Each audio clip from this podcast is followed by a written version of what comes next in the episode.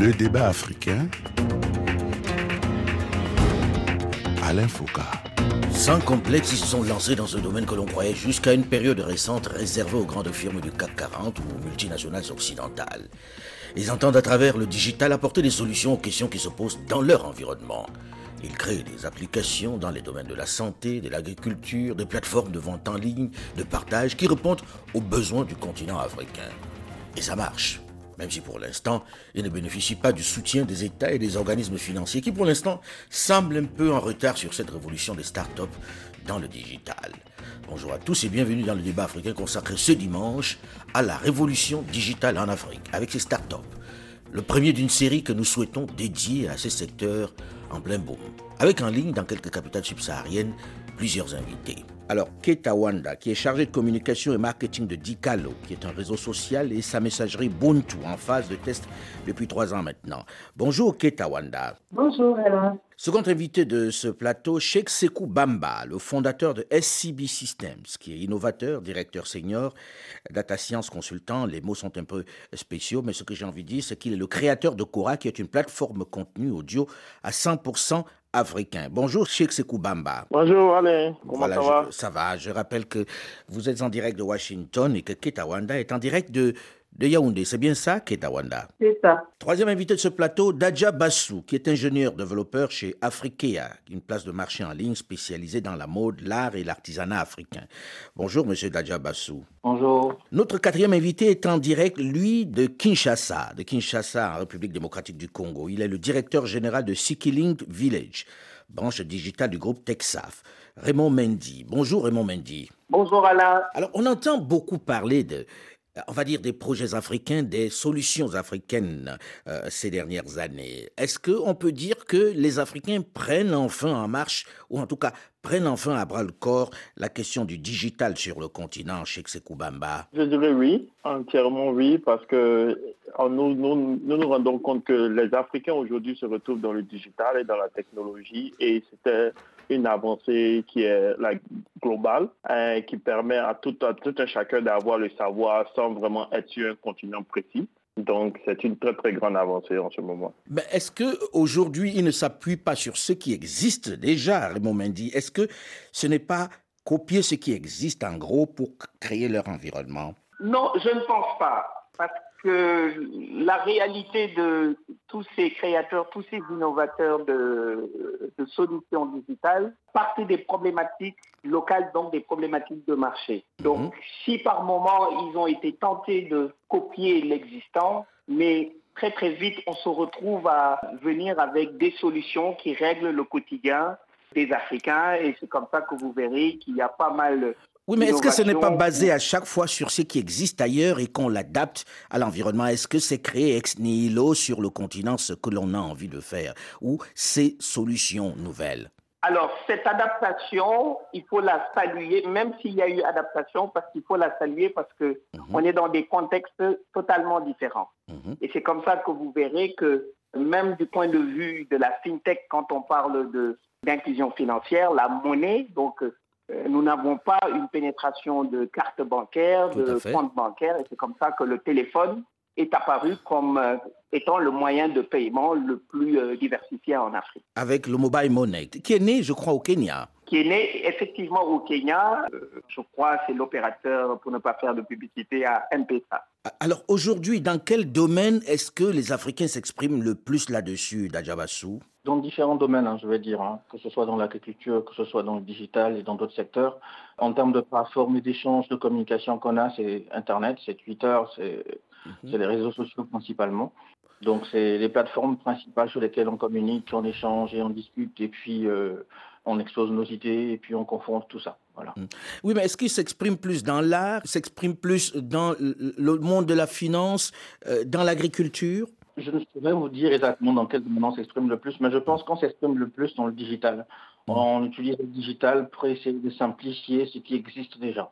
Mm. Ça veut dire qu'on a des problématiques, comme ce que M. Mendy vient de dire tout à l'heure, on a des problématiques existantes sur le terrain et on essaie de les solutionner. Alors, vous, dans votre cas, d'Adjabassou, vous aviez créé quelque chose qui était quand même assez extraordinaire, qui s'appelle Arclean. Pour une ville comme Dakar, c'était important puisque... Expliquez-nous un peu en quoi ça consistait Arclean déjà. qui a gagné des prix à l'époque. Airclean, c'était une application qui permettait en fait d'identifier des zones à dépôt sauvages d'ordures. Mhm. Parce qu'en Afrique, principalement, nous n'avions pas de, de compagnies comme Veolia en France et autres. Et pour les endroits où on avait ces compagnies, les camions ne passaient pas partout. Donc, c'était pas évident, non seulement. Pour le ramassage des ordures, les camions ne pouvaient pas aller partout, oui. C'est ça. Et euh, les personnes ici ne pouvaient pas déplacer tout le temps leurs ordures, sachant qu'on doit aller travailler le matin, rentrer très tard le soir. C'est une boucle infinie qui fait que ça devient compliqué. Du coup, on crée des dépôts sauvages d'ordures, parce que quelqu'un a déposé une ordure, une autre personne vient en déposer une, en espérant qu'un service viendra récupérer, et ça devient un amoncellement, ça devient un tas d'ordures sauvages. Mhm. Et nous, ce qu'on avait proposé de faire, c'était de permettre d'identifier. C'est un moyen de créer une communication entre les personnes qui déposent ces ordures et la supposée euh, se Alors, on, va vous rappeler parce que la communication se détériore un peu et en attendant, on va se retourner vers Ketawanda. Vous, dans votre cas, vous êtes en train de lancer un réseau social et sa messagerie Buntu. Le réseau social s'appelle Dicalo. Pouvez-vous nous résumer en quelques mots ce que c'est exactement et comment ça fonctionne? Alors, Dicalo, c'est un réseau social, comme vous venez de le dire, et puis ça fonctionne aussi simplement que tout réseau social. C'est-à-dire que vous avez un mur, vous pouvez publier des choses, vous avez des personnes que vous pouvez identifier, euh, vous pouvez euh, en même temps faire des demandes d'amitié, etc. Donc, euh, un peu ça. Et pour la messagerie, c'est pareil, vous envoyez des messages, vous recevez, vous faites des appels. Vous pouvez faire des, des yara, comme on appelle, qui sont des sortes de conférences avec minimum 5000 personnes. Et puis, vous pouvez créer des spaces, euh, des groupes, euh, exactement comme euh, tout bon réseau social, en fait. Mais en quoi c'est différent alors? C'est-à-dire, est-ce simplement le fait que ce soit africain Est-ce qu'il y a une originalité particulière pour que quelqu'un qui est, je ne sais pas moi, chez Facebook, excusez mon ignorance, hein, je ne suis pas très connaisseur de la question, mais est-ce que quelqu'un qui est déjà sur un autre réseau social doit venir chez vous? Et pourquoi viendrait-il? Pourquoi quitterait-il l'un pour vous? Moi, quand on me pose cette question, ça me fait penser en fait à une métaphore. C'est-à-dire comment est-ce qu'on explique à quelqu'un qui est en location que euh, c'est bien qu'il achète son terrain et qu'il construise sa maison et qu'il y aille. Est-ce que c'est mieux de rester en location ou alors c'est mieux de rester dans, euh, de construire sa maison et d'y habiter? Moi, c'est exactement pareil. Pour moi, du cas d'aujourd'hui, c'est la maison construite par les Africaines et par les Africains, je veux dire, et c'est tout à fait normal qu'on y vienne. Donc la question ne devrait même pas se poser. C'est comme ça que je vois la Mais en face de l'autre qui est suffisamment puissant, qui a déjà beaucoup de milliards de personnes sur cette plateforme où il y a un vrai échange, parce que le principe du réseau social, c'est d'avoir le plus de monde possible. Pourquoi partirait-il Pourquoi migrerait-il vers vous aujourd'hui? L'avantage, c'est que d'abord, tu te sens vraiment chez toi. Uh-huh. Ensuite, on a quand même des petites nouveautés qui peuvent faire la différence. C'est-à-dire que, par exemple, vous pouvez euh, commenter un post que vous avez vu par des voices. Vous avez des stickers qui sont complètement africains, avec des expressions africaines, et ça ne ça, va vraiment dans tous les pays. Vous avez euh, cette possibilité justement d'avoir une communauté qui vous aide à grandir et qui nous pousse.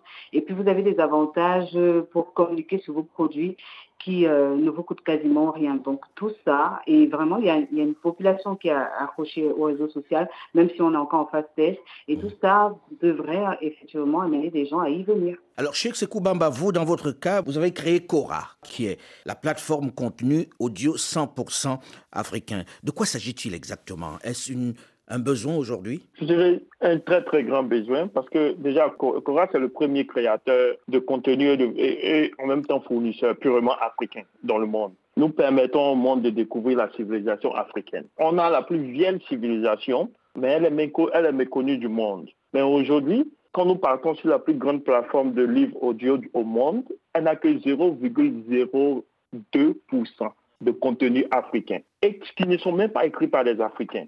La civilisation africaine est méconnue. Aujourd'hui, nous nous rendons compte que nous avons un continent jeune et cette jeunesse a besoin d'être éduquée. Pour pouvoir prendre des décisions dans sa vie, il faut savoir qui nous sommes, où nous en sommes. Mais on n'a plus de traces. Nous n'avons plus de traces de nos récits, nous n'avons plus de traces de notre histoire. Nous, passons pour oublier. Nous passons pour les derniers aujourd'hui. Donc, Cora vient pour régler toute cette histoire parce que Cora sera la plus grande bibliothèque en ligne de la civilisation africaine. Mais comment vous faites ça? Déjà, vous êtes à Washington. Comment vous allez réunir l'ensemble, on va dire, de ces documents dont vous avez besoin, qui doit être, si j'ai bien compris, le narratif africain sur sa vie, sur sa culture, etc.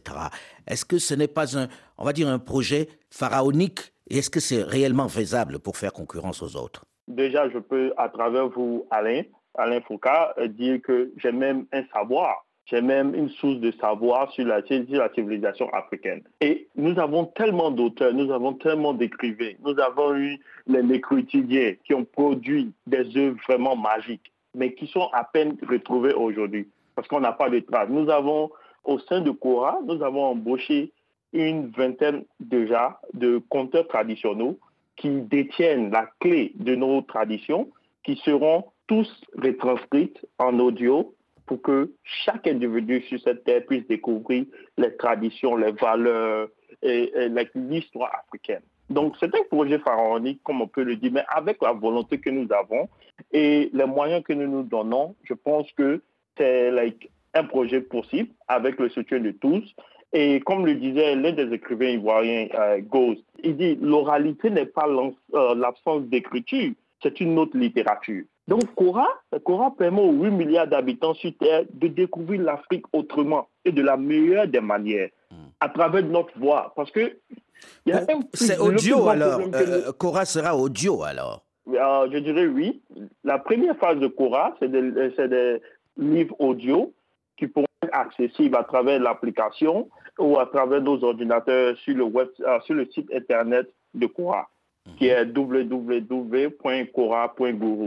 Mais nous, ici, on s'est rendu compte que le monde, nous sommes à l'ère technologique. il y a tellement de personnes qui utilisent des smartphones, des, téléphones intelligents, que la meilleure façon de pénétrer le marché, le marché actuel, c'est de trouver la niche. Et, la niche se trouve dans, les applications, dans, dans le digital. Et le moyen aujourd'hui de partager cette Afrique, parce que comme moi, je suis aux États-Unis et que je me retrouve à ne même pas trouver des contenus africains, que je ne peux pas partager nos traditions à mes proches ou à mes enfants et tout, je suis vraiment écœuré parce que nous avons, depuis vieux continent. Ça, vous l'avez dit, il y a une urgence et c'est absolument important. J'ai envie de me tourner vers Raymond Mendy qui est à, à, Kinshasa, qui est le patron de Silicon Village. Vous, dans votre cas, qui avez beaucoup travaillé sur le digital pendant ces 15 dernières années où je, où je vous connais, c'est quoi Silicon Village? Alors, Silicon Village est défini aujourd'hui comme un hub d'affaires où nous sommes érigés au cœur de la capitale de Kinshasa sur 3 hectares. Nous ambitionnons d'être le plus grand hub d'accompagnement où nous allons y développer des missions de formation pour les jeunes, et développer des compétences ou de l'employabilité dans les métiers du numérique essentiellement, mais aussi pour accompagner les meilleures pépites, les startups à haut potentiel. Et ça, c'est à travers le groupe Texas, qui est implanté en RDC depuis 1925. Donc euh, qui était dans le textile et maintenant dans l'immobilier. Mhm. Et ils ont récemment lancé, on a lancé notre initiative dans le digital. Mais il faut savoir que l'Afrique déborde de talents. Et toutes les idées, lorsque j'entends mon frère Dadia avec sa plateforme d'identification, avec son application d'identification et de gestion des déchets, lorsque j'entends l'application pour tout ce qui est éducation, mais plus médiathèque, euh, mhm. tel qu'on vient de nous la mhm. Exactement. Il y a un potentiel énorme. Et je peux vous dire que ça fait depuis, oui, ça fait plus de 20 ans que je suis dans le digital, commençant par la téléphonie mobile, mhm. mais depuis bientôt 5 ans, je suis très, très plongé dans tout ce qui est solutions digitales. Et les créations sont inouïes et nos jeunes talents, nos jeunes entrepreneurs dans le digital ne sont pas en train de s'amuser, mais ils sont en train d'apporter une disruption dans notre manière de vivre, dans notre manière de travailler, dans notre manière de nous informer et dans notre manière de nous former. Alors quand on dit ça, dans le même temps, on dit l'école n'est plus ce qu'elle était. On entend les gens de mon âge surtout dire l'école n'est plus ce qu'elle était, la qualité est devenue très très mauvaise. Où est-ce qu'on forme ces jeunes-là? Comment on fait pour que ces jeunes-là puissent rattraper le gap qui existe en matière digitale?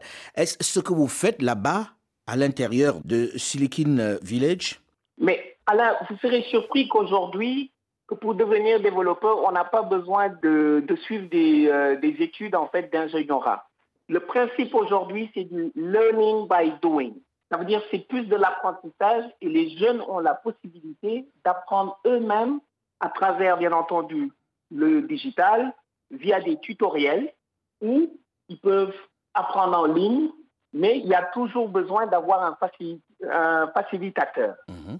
L'autre aspect, c'est qu'en fait, il leur faut beaucoup d'heures d'apprentissage. Et ça, c'est important. L'école aujourd'hui doit être repensée pour davantage euh, donner en fait d'applicabilité, de pragmatisme et surtout cette démarche à apporter des solutions que plutôt à être dans la théorie.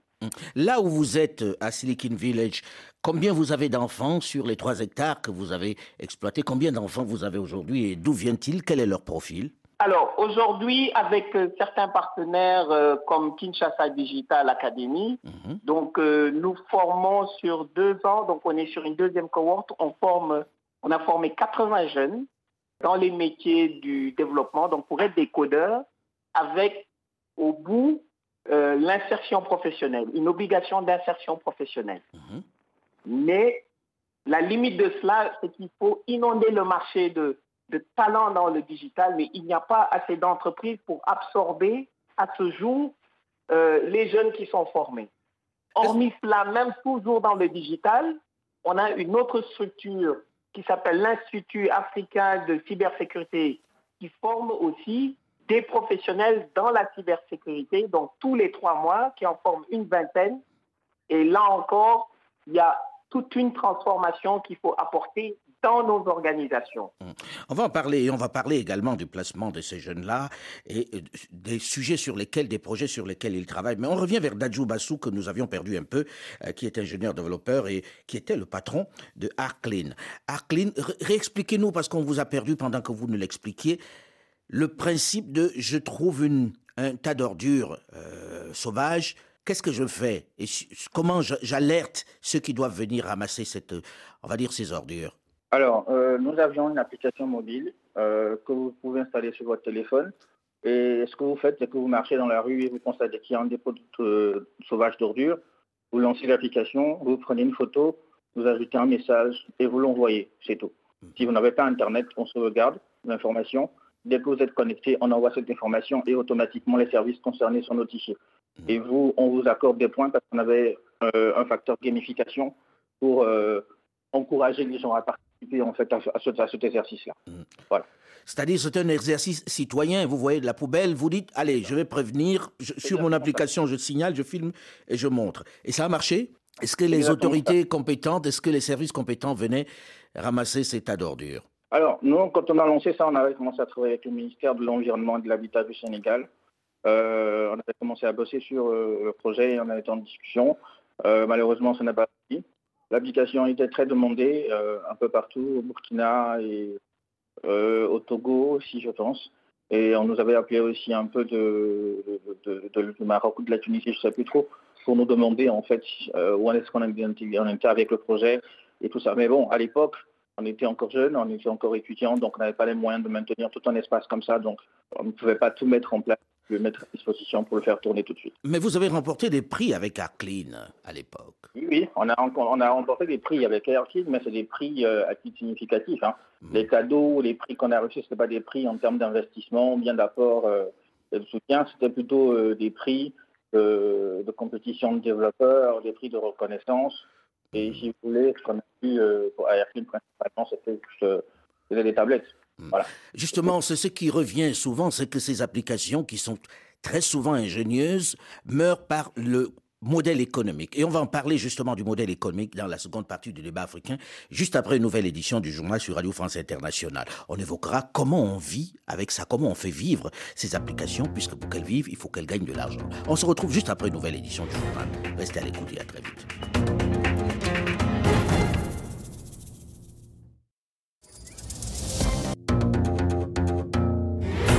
Le débat africain. Alain Foucault. Lorsque l'on évoque le monde du numérique, on pense tout de suite à la Silicon Valley. Il existe évidemment d'autres puissances telles que l'Inde ou encore la Chine. Il y a pourtant un continent dont on n'entend quasiment pas parler, l'Afrique. Les entrepreneurs africains proposent pourtant de plus en plus de réels modèles d'innovation alternatifs tournés vers les besoins fondamentaux des populations.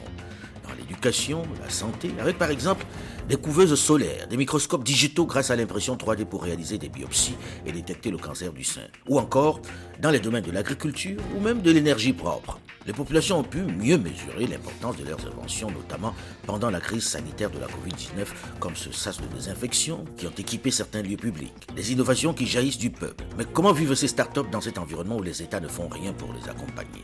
Bonjour et bienvenue à tous ceux qui nous rejoignent seulement maintenant dans la seconde partie du débat africain consacré ce dimanche au digital en Afrique.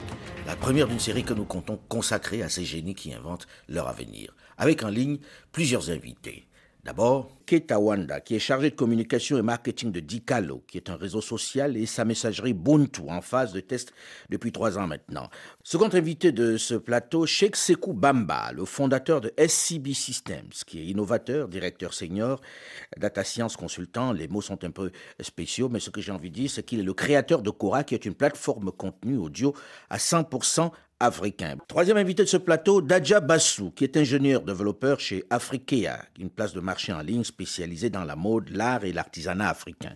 Notre quatrième invité est en direct, lui, de Kinshasa, de Kinshasa en République démocratique du Congo. Il est le directeur général de Sikilink Village, branche digitale du groupe Texaf. Raymond Mendy. Alors, justement, nous avons terminé la première partie en évoquant la question du modèle économique. Le modèle économique, comment on gagne de l'argent avec ça? Puisque si on crée une entreprise, il va bien falloir pour qu'elle vive, qu'elle gagne de l'argent. Là, je commence par Ketawanda, qui est à, Yaoundé au Cameroun. Avec votre modèle, votre réseau social, comment comptez-vous gagner de l'argent? Il faut bien que vous viviez. Oui, bien sûr, il faut qu'on vive. Ben, c'est ça qu'on a, on va mettre sur pied des publicités, des publicités qu'on appelle OCA et ça va permettre à tout euh, fournisseur de contenu de pouvoir gagner de l'argent et de nous faire gagner de l'argent.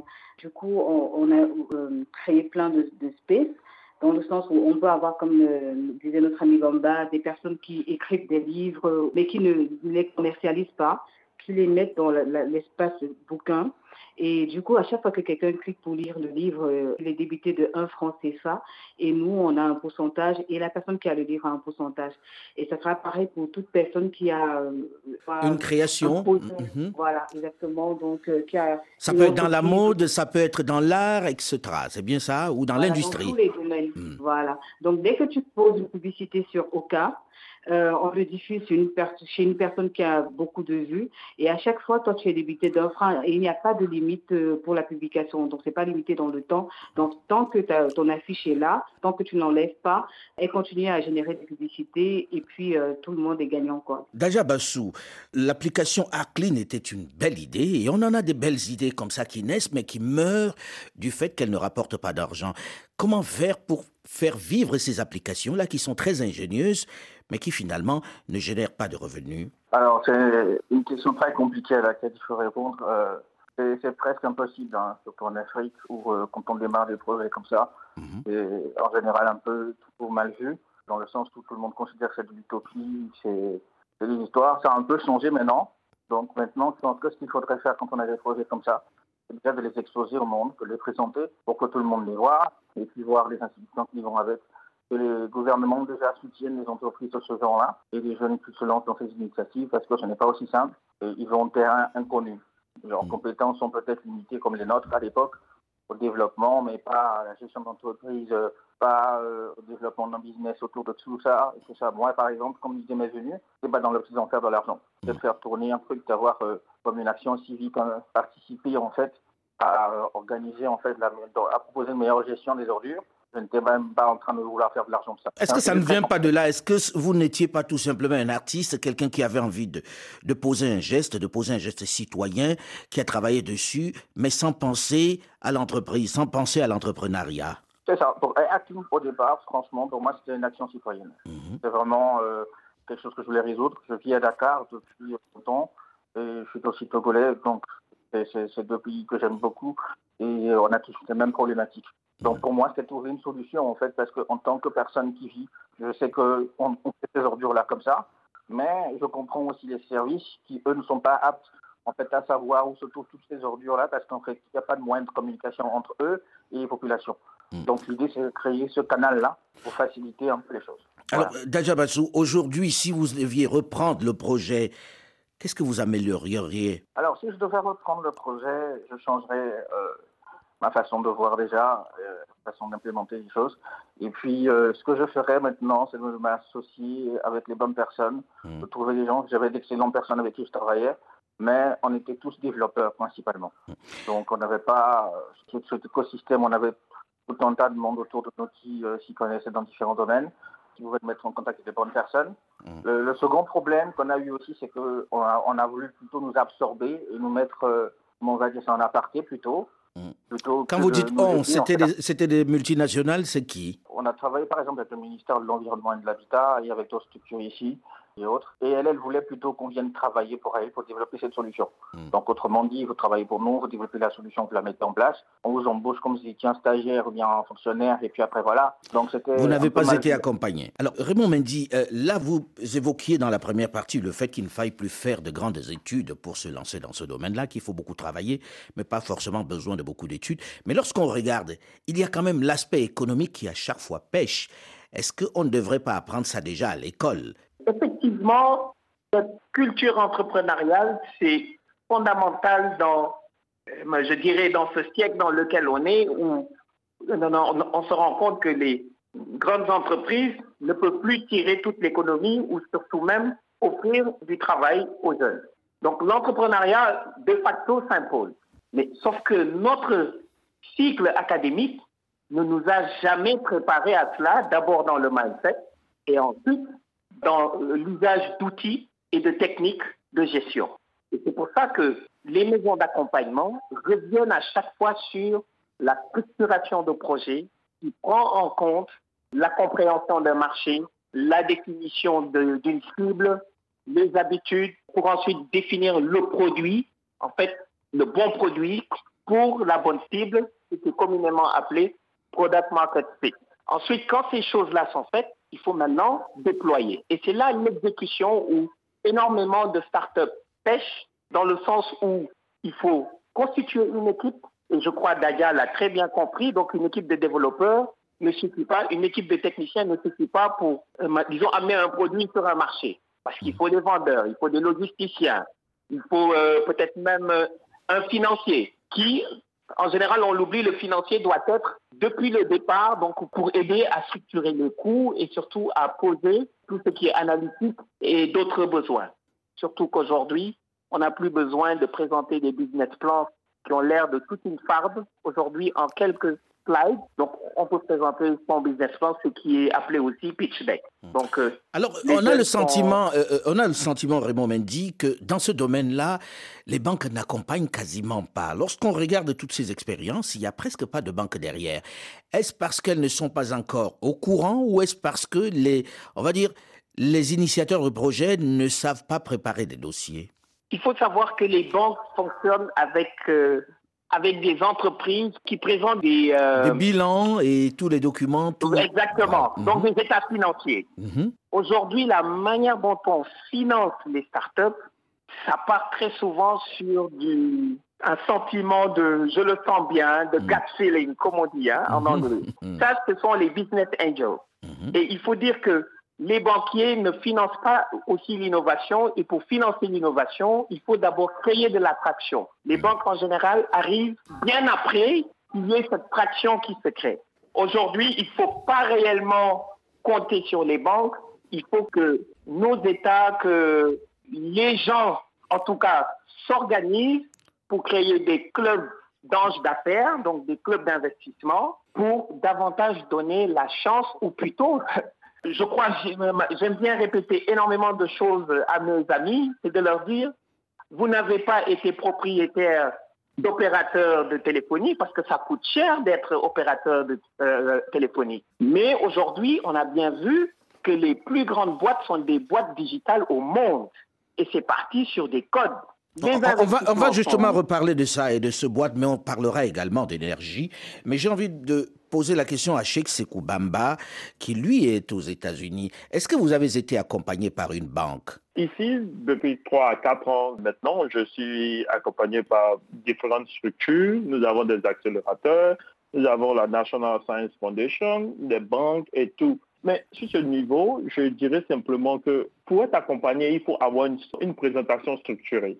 Et la structure des startups en Afrique n'est pas adaptée en fait pour un financement. Les entrepreneurs aujourd'hui en Afrique ne sont pas réellement des entrepreneurs parce qu'ils ont juste une idée, ils n'ont pas une fonction, ils n'ont pas une réelle vision en fait de ce qu'ils viennent mettre en place et ils juste ils s'engagent, ils n'ont pas d'équipe, ils n'ont pas, ils ne peuvent même pas évaluer leur coût mensuel de fonctionnement, je dirais, et, tout ça, c'est un grand problème. Ils ne peuvent pas même se projeter sur trois ans et quatre ans pour que quelqu'un puisse dire, OK, je veux investir dans ce domaine, je veux, je veux vous faire confiance, je vois qu'il y a une possibilité de bénéfice, une, possibilité de profit. Et c'est ce qui manque. Je pense que, et Keta Wendell l'a dit tout à l'heure, aujourd'hui, on ne parle plus de business plan, on parle de business model canvas. C'est pratiquement une page qui a tous les détails, qui permet de savoir quels sont les potentiels clients, quels sont les revenus, quels sont les coûts, quels sont les, le partenariat dont nous avons besoin et comment nous voulons communiquer. Mais, est-ce que c'est pas un peu facile lorsqu'on est de votre côté aux États-Unis de dire ça par rapport à l'Afrique ou euh, déjà pour accéder au banquier, pour lui parler de ça, ce n'est pas évident? Non, je pense que dans le domaine de la, de la banque, tant que c'est structuré, parce que c'est pour cela qu'il demandait un business plan. Quand, lorsque c'est structuré, il n'y a pas de souci. Le, banquier veut voir des chiffres. Et il veut voir des chiffres et croire en ces chiffres pour pouvoir, euh, pouvoir prêter de l'argent à n'importe quel individu, à n'importe quelle compagnie, à n'importe quelle Pour vous, c'est essentiellement des porteurs de projets, mais ce n'est pas structuré. Alors là, Raymond Mendy, est-ce que vous pouvez répondre à ça? Euh, Oui, effectivement, je crois qu'il y a une part de vérité dans ce qui a été dit. Hein. Mhm. L'entrepreneuriat par dépit existe énormément en Afrique. Et les vrais entrepreneurs, il faut les chercher parce qu'ils sont bien structurés et ils structurent leurs projets et euh, ils savent fournir euh, toutes les données de business plan, donc ils savent parler à une banque, bénéficier d'un euh, d'un appui, d'un accompagnement. Exactement. Mais il faut quand même retenir, et ça c'est fondamental, que le secteur bancaire ne finance pas l'innovation parce qu'ils ne savent pas de quoi il s'agit et il n'est pas évident aussi de convaincre ces banquiers de la première heure euh, dans les business en fait du futur. Alors, Cheikh Sekoubamba, euh, euh, votre plateforme Cora, c'est quoi son business model? Comment il va gagner de l'argent? Parce que l'idée est très belle, mais on se dit comment il va faire pour faire vivre cette plateforme-là? Déjà, notre approche centrée sur l'humain améliorera l'expérience familiale et permettra de voyager à travers l'Afrique. Donc, ce que nous apportons, c'est une nouvelle manière de comprendre l'Afrique au monde. Et pour cela, nous avons deux types d'utilisateurs. Nous avons l'utilisateur éducatif et l'utilisateur personnel. Et tout ça se fait sur des abonnements mensuels. Chaque utilisateur a, un abonnement mensuel pour pouvoir avoir accès au contenu. Il pourra choisir le livre ou tout n'importe quel le genre de contenu qu'il voudra écouter et qu'il voudra s'informer dessus. Maintenant, notre plus grande base c'est le côté euh, éducatif. Parce que nous voulons que dans toutes les écoles au monde aujourd'hui, on puisse, lorsqu'on parle de l'Afrique, se référer à Cora pour enseigner. Donc nous avons commencé des partenariats avec des écoles et des universités locales pour qu'on puisse dire, voilà, lorsque nous avons besoin d'enseigner sur l'Afrique, immédiatement, il y a Cora et les utilisateurs de Cora seront ces enseignants et ces élèves et qui nous apporteront de l'argent. Et cet argent-là pourra être reversé à tous les propriétaires de contenu selon les différents contrats que nous avons. Mais nous sommes structurés de telle sorte que nous avons une branche spécialement pour le partnership, nous avons une branche spécialement pour, pour le domaine des contrats et tout.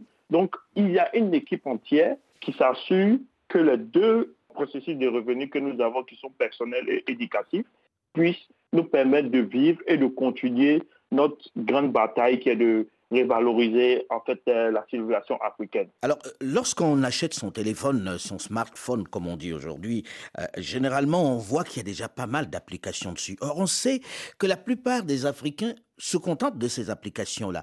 J'ai le sentiment que la bataille que vous menez, c'est contre quelque chose d'assez difficile, Daja Bassou. Est-ce que vous voyez les Africains prendre de nouvelles applications dans ce domaine-là lorsqu'on regarde les chiffres ils prennent très peu d'applications finalement, en dehors de ce qui existe déjà sur les smartphones. Alors oui, effectivement, c'est un problème en termes d'accès aux applications. On est plus en train à prendre des applications euh, étrangères, WhatsApp et autres qui servent bien évidemment à nos besoins aussi ici. Mais je pense que c'est une approche aussi qu'il faut changer parce qu'il y a beaucoup de choses qui ne sont pas faites. vous créez votre solution, vous la publiez en ligne, vous ne communiquez pas on ne saura pas qu'elle existe. Donc nous, par exemple, quand on a lancé l'application, on a juste lancé le projet, l'application n'était même pas encore en ligne, on nous a demandé à maintes fois de la mettre en ligne. Mm. Et le simple fait qu'on l'ait mis en ligne et qu'on n'ait pas réussi à la garder aussi longtemps en train de tourner, et qu'on ait eu autant de demandes et autant de retours, parce que pendant deux ans, trois ans, c'était continuel, et même euh, cette année, j'ai encore reçu des mails concernant ça. Ça prouve que l'intérêt est quand même là. Ça prouve que des gens cherchent. Mais comment faire pour que l'on les retrouve plus facilement sur des téléphones en Afrique lorsqu'on a des applications? J'ai envie de comprendre. Qu'est-ce qui peut faire que vous achetez un téléphone demain et puis il y a des applications africaines dessus, celles qui sont conçues sur place? Euh, moi je, moi, je joue beaucoup aux jeux vidéo et je sais que c'est un des moyens les plus, euh, les plus faciles en fait, de communiquer avec des gens parce que quand c'est des jeux, on va chercher en fait. Mmh. Donc nous, euh, dans, dans, le projet qu'on a eu de Airclean, on a eu une touche gamification où on a apporté la gamification en fait, dedans. Donc on demande aux gens de participer. On a utilisé deux aspects. Hein. La compétition où on a un classement pour les personnes et euh, la première chose qu'on utilise pour inciter les gens à venir sur la plateforme, c'est que quand vous venez identifier des zones, vous gagnez des points. Ces points-là peuvent être convertis. Donc on attire les gens par ce qu'ils vont gagner. Mais Kate Awanda, par exemple, c'est à vous que je pose la question, une application comme Buntu, Comment vous faites pour que quelqu'un vienne dessus s'il n'en a pas entendu parler? En fait, on a des partenariats. En fait, pour l'instant, on a un partenariat avec Fombo. Mmh. Du coup, quand ils fabriquent leur téléphone là-bas, l'application est directement à l'intérieur. Mmh. Et puis, bon, euh, comme on dit, on cherche les, les, les, on va dire les utilisateurs là où ils se trouvent. C'est-à-dire mmh. qu'on va dans, les réseaux sociaux concurrents et puis on en parle, on en parle. On a vraiment une communication de ouf. C'est vrai que c'est encore euh, de ouf de fou, quoi, c'est ça? Voilà, voilà.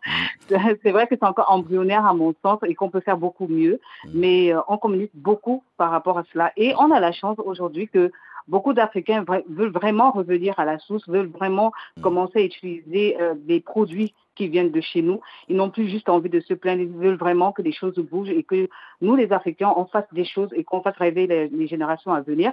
Donc, du coup, il y en a plein qui, qui demandent le, produit. Et donc, euh, heureusement, on est déjà là, même si on est encore en phase de test, on est déjà là pour leur proposer d'autres solutions que celles qui existent déjà et qui ne viennent pas du continent. Euh, Raymond Mendy, pour terminer là-dessus, puisqu'on arrive à la fin de cette émission, aujourd'hui, peut-on penser que dans quelques années, on aura des applications africaines qui vivent par elles-mêmes, qui gagnent de l'argent sur des téléphones que l'on vend? Absolument.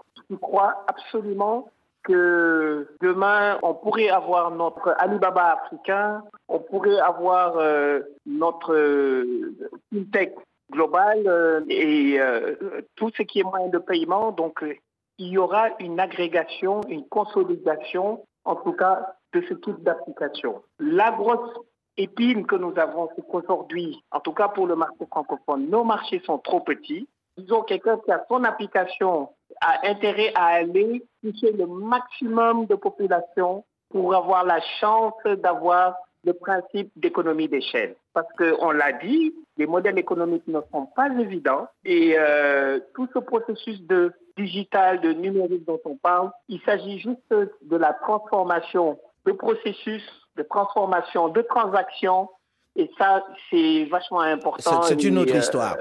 Merci en tout cas, on arrive au terme de cette émission. Merci à vous tous d'en avoir parlé. J'espère que vos applications et vos travaux dans ce domaine-là vont connaître un réel succès. On n'a malheureusement pas parlé des applications qui concernent les, les domaines comme l'agriculture ou comme la météorologie, etc. Merci en tout cas. Le débat africain s'est terminé pour aujourd'hui. Delphine Michaud, Olivier Raoul et Alain Foucault, nous vous donnons quant à nous rendez-vous la semaine prochaine, même heure, même fréquence. Dans un instant, une nouvelle édition du journal sur Radio France Internationale.